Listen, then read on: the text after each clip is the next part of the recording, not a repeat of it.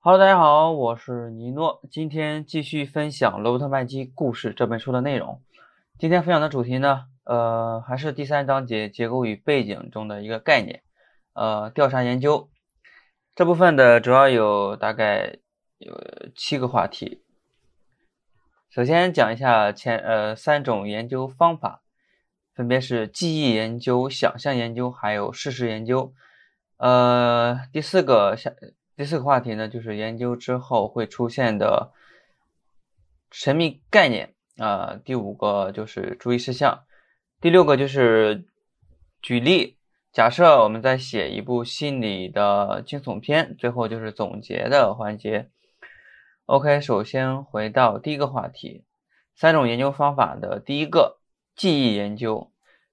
在开始分享之前呢，先说一下我们为什么要调查研究。主要的目的呢，就为了打赢这场仗。什么仗呢？就是呃，前面播客讲的就是和陈词滥调的这个战斗。然后的，它这个关键就是打赢这场仗的关键就是关键就是研究和花时间。还有精力去获得知识，所以说作者的建议采用三种具体的方法：记忆研究、想象研究，还有事实研究。一般来说呢，一个故事对于这种三种是缺一不可的。OK，再次回到第一个话题，首先是记忆研究。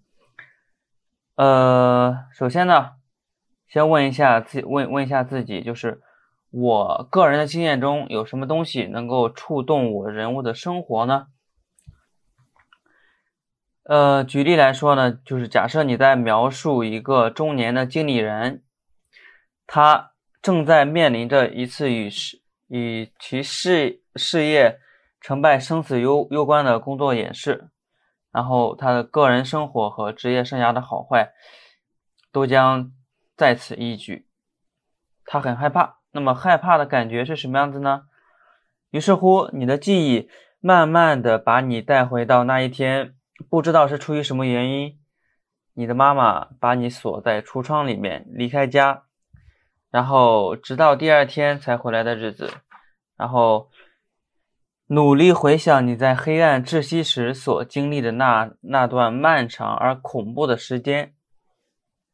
你的人物可能会是同样的感受吗？如果是，那就把你在呃壁橱内度过的一天的。一天一夜生动的描述下来，呃，但是要注意的是，你也许第一个，你也许知道，也你也许以为自己知道，但是直到写下来之前，你都无法确信你自己知道。第二就是，呃，研究它并不是白日梦，你要探索你的过去，让情景再现，然后把它写出来。第三个就是，呃，关于记忆和工作知识的关系，就是。在你的头脑中，它只是一种记忆，但是，呃，写下来之后呢，它就变成了一种工作知识。第四个，呃，现在呢，你可以用笔蘸着体内恐惧的胆汁，写出一个真实而独一无二的场景。那么，这个就是记忆研究。呃，第二个话题就是想象研究。首先呢，呃，也是问自己一个问题，是吧？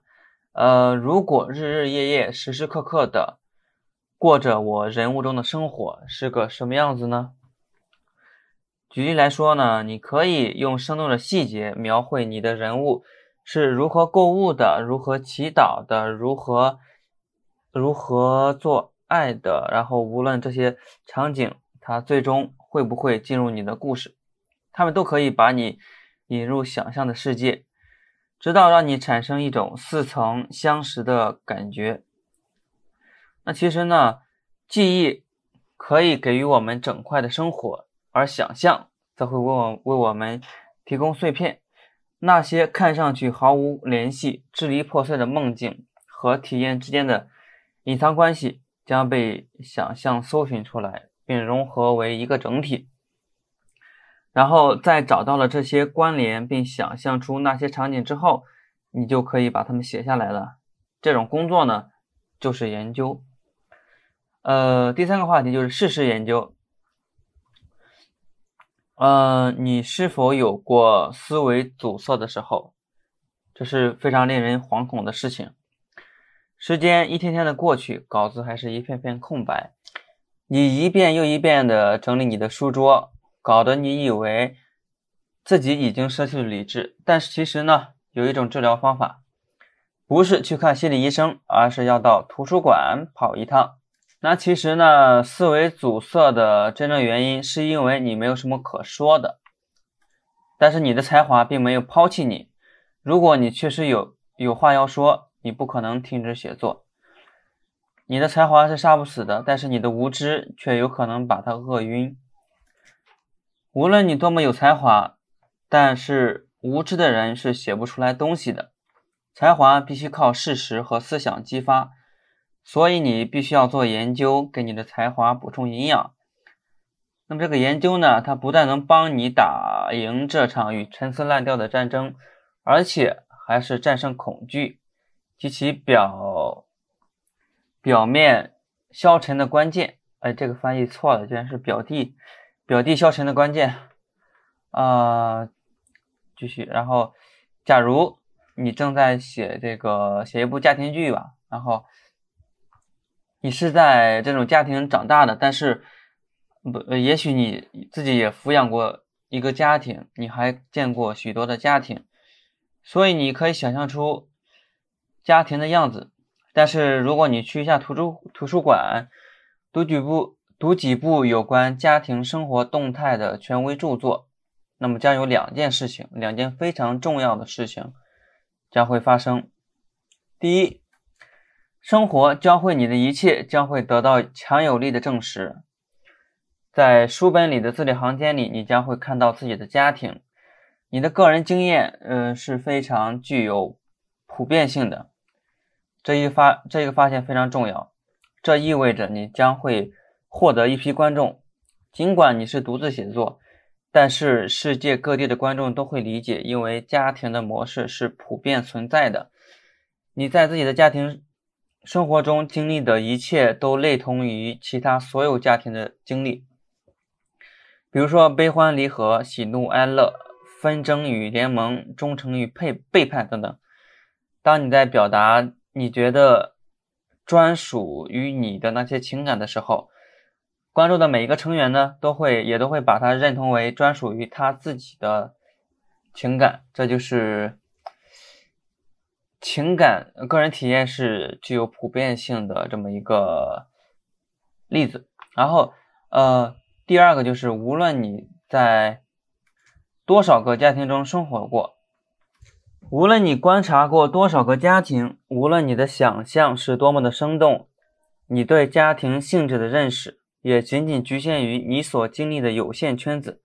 但是，当你在图书馆做笔记的时候，你把扎扎实实的事实研究，将会把那个圈子扩展到全球范围。这是。第二个非常重要的事情发生，那么你将会为自己突然而强烈的感悟感到震惊，达到一种你不可能通过其他方式而企及的理解的深度。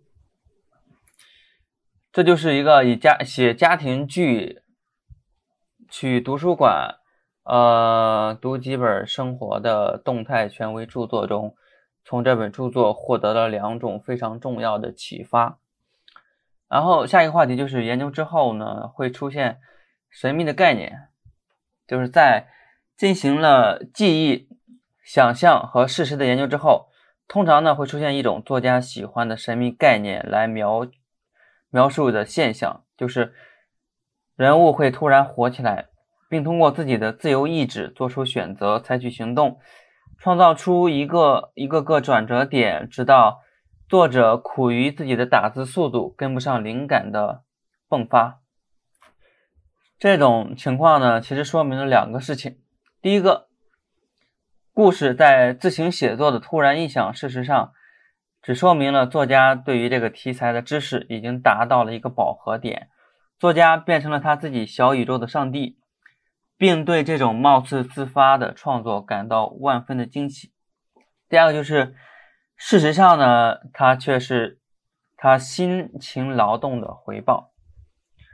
呃，但是呢，作家要有一个注意的事项，就是有有三点注意事项。第一个，研究不能取代创作。尽管研究能够提供素材，但是它绝对不能取代创作。具体来讲呢，就是对人物、对背景和人物所进行的传记的、心理的、物质的、政治的和历史的研究固然不可或缺，或缺。但是这种研究如果不能导向事件的创作，则毫无意义。故事并不是由一堆累积的信息串联而成的叙事体，而是一种对事件的设计，将我们引入到一个有意味的高潮。然后，呃，第二个注意点就是研究不能旷日持久。很多缺乏自信的天才，经年累月的研究，埋头研究，结果什么也写不出来。其实研究呢，它是未卜想象和发明这两头巨兽的野兽的肉，其本身并不是目的。第三个就是研究，也不是一个必要的程序。我们并不是要在笔记本上填满有关社会的、传记的、历史的研究笔记之后呢，才能够开始构思故事。创作呢是非常感性的事情。创新和探索是交替进行的，好，呃，这是一个话题，注意注意事项。然后，呃，下一个话题就是就是举呃具体的例子啊，就是假设你在写一部心理的惊悚片，你也许会从如果什么什么什么开始，如果一个精神科的医生违背了他的职业道德。跟病人发生了非正当的关系，将发生什么？然后这个假设呢，撩起了你的兴趣，你急于的寻找答案。然后这位医生是谁呢？病人又是谁？也许他是一个军人，得的是一个胆症、胆震症，什么鬼？然后他精神，呃，谈阵症吧，精神过度紧张。那他。为什么会爱上他呢？你进行分析和探索，直到不断增长的知识引导出引导出你做出了一个大胆的推想。他之所以会倾倒，是因为他的治疗好像创造了一个奇迹，就是在催眠状态下，那个男的他目瞪口呆的麻痹症状逐渐消失，然后浮现在他面前的是一个。浮现在女的那个面前的是一个美丽如天使的人格，然后呢，这是一个转折，这一转折呢似乎又过于甜美，好像又不是真的，所以你继续从另一个方向进行探索，然后研究到深处呢，你突然发现，呃，一个成功型的精神分裂症的这样一个概念，这是一个重要的重要的事情，然后。有些精神病人具备某种极端的天资和意志力，能够轻易的掩饰自己的疯狂，然后还能够让身边的人无法看出，就连精神科的医生也能瞒过。那么你的病人他会不会是这种情景呢？你的医生是不是爱上了一种一个他以为被他治好的疯子呢？随着你在故事中不断种出新的想法，故事和人物便会自行的生长。随着你的故事不断生长，新的问题便会被提出，于是便渴求进一步的研究。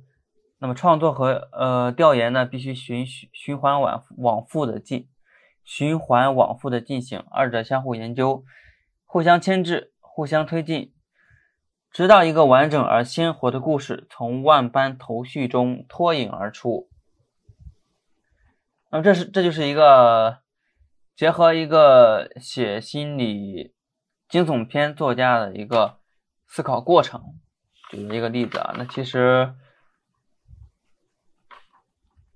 其实没有总结那一个话题。然后 OK，呃，这就是本期播客的全部内容，我们下期再见，拜拜。